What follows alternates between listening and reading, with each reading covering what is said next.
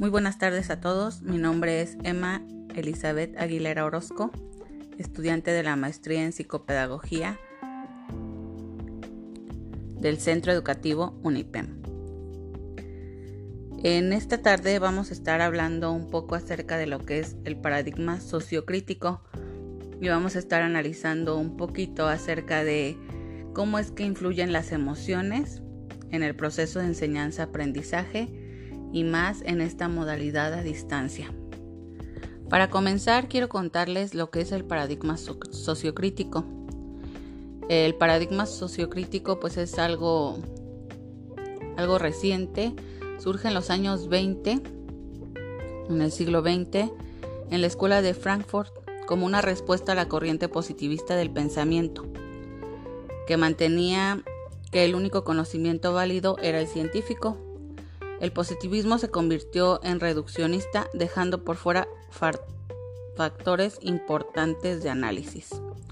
Entonces aquí fue cuando entró el paradigma sociocrítico al reaccionar contra el positivismo, ya que él postula que la ciencia no es objetiva y comienza a estudiar el rol tanto de las tecnologías como de las ciencias y las transformaciones sociales y sus vínculos con el poder.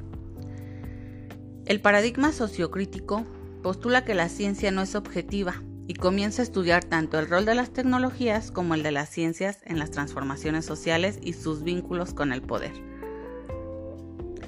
Se fundamenta en la teoría crítica que quería entender las formas de dominación social de las sociedades postindustriales y los cambios que propiciaba el capitalismo.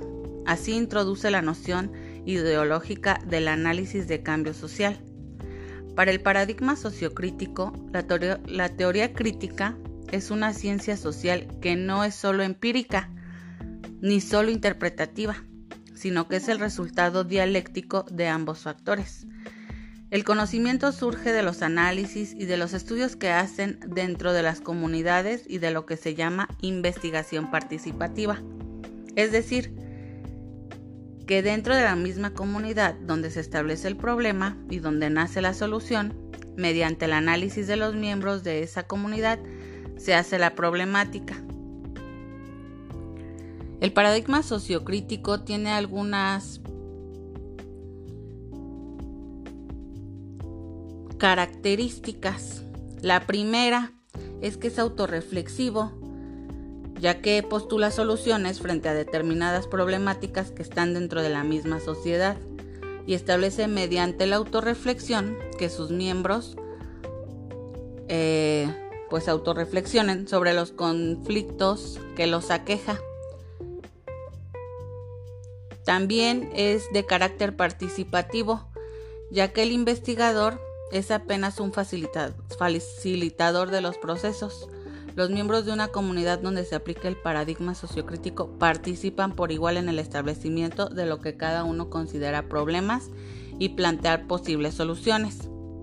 El investigador se convierte en uno más, deja su rol jerárquico y contribuye de manera equitativa en la búsqueda de soluciones. También es de carácter emancipador, ya que cuando una comunidad es capaz de establecer aquello que ella misma cree que son sus problemas, se genera en sus miembros una poderosa sensación de empoderamiento. Este empoderamiento hace que la comunidad busque activamente sus propias maneras de gestionar posibles soluciones. Esto significa que dentro de esa misma comunidad donde se va a dar el cambio social, la transformación que ella necesita para salir adelante, para ello es indispensable que cada uno se capacite y se forme en la acción participativa y emprenda y aprenda a respetar contribuciones de los demás. También es de decisiones consensuadas, de visión democrática y compartida, compartida y predomina la práctica. Eh, dentro del paradigma sociocrítico hay algunos métodos distintos. Por ejemplo, está el de la investigación, investigación-acción, el de la investigación colaborativa y el de la investigación participante. También tenemos que algunos de los representantes más importantes son los investigadores de la Escuela de Frankfurt. Es una escuela de investigación social y algunos de, ellos son Theodore Arnold, George Habermas, Heber McCeus, Eric Fromm, Max Hockenberg, entre otros intelectuales de izquierda que dejaron de lado la ortodoxia, la ortodoxia marxista en favor de la reflexión filosófica. Entonces, hablando un poco acerca de lo que es, en este caso vamos a estar hablando y utilizando el método de la investigación-acción. Eh, en estos últimos meses, yo junto con otros compañeros, nos hemos dado a la tarea de cómo es que influyen las emociones en el proceso de enseñanza-aprendizaje. Tras varias investigaciones, pues hemos descubierto que varios autores tratan también de investigar y de dar una explicación a esto, ya que la neuroeducación, que es una ciencia también muy reciente, pues hace mucho hincapié en esto. Las emociones son fundamentales en el proceso de enseñanza-aprendizaje y nos hemos podido dar cuenta lo importantes que son porque pues en los últimos meses hemos realizado con apoyo de algunos instrumentos algunas pruebas a los alumnos especialmente de los grados de tercero, cuarto, quinto y sexto.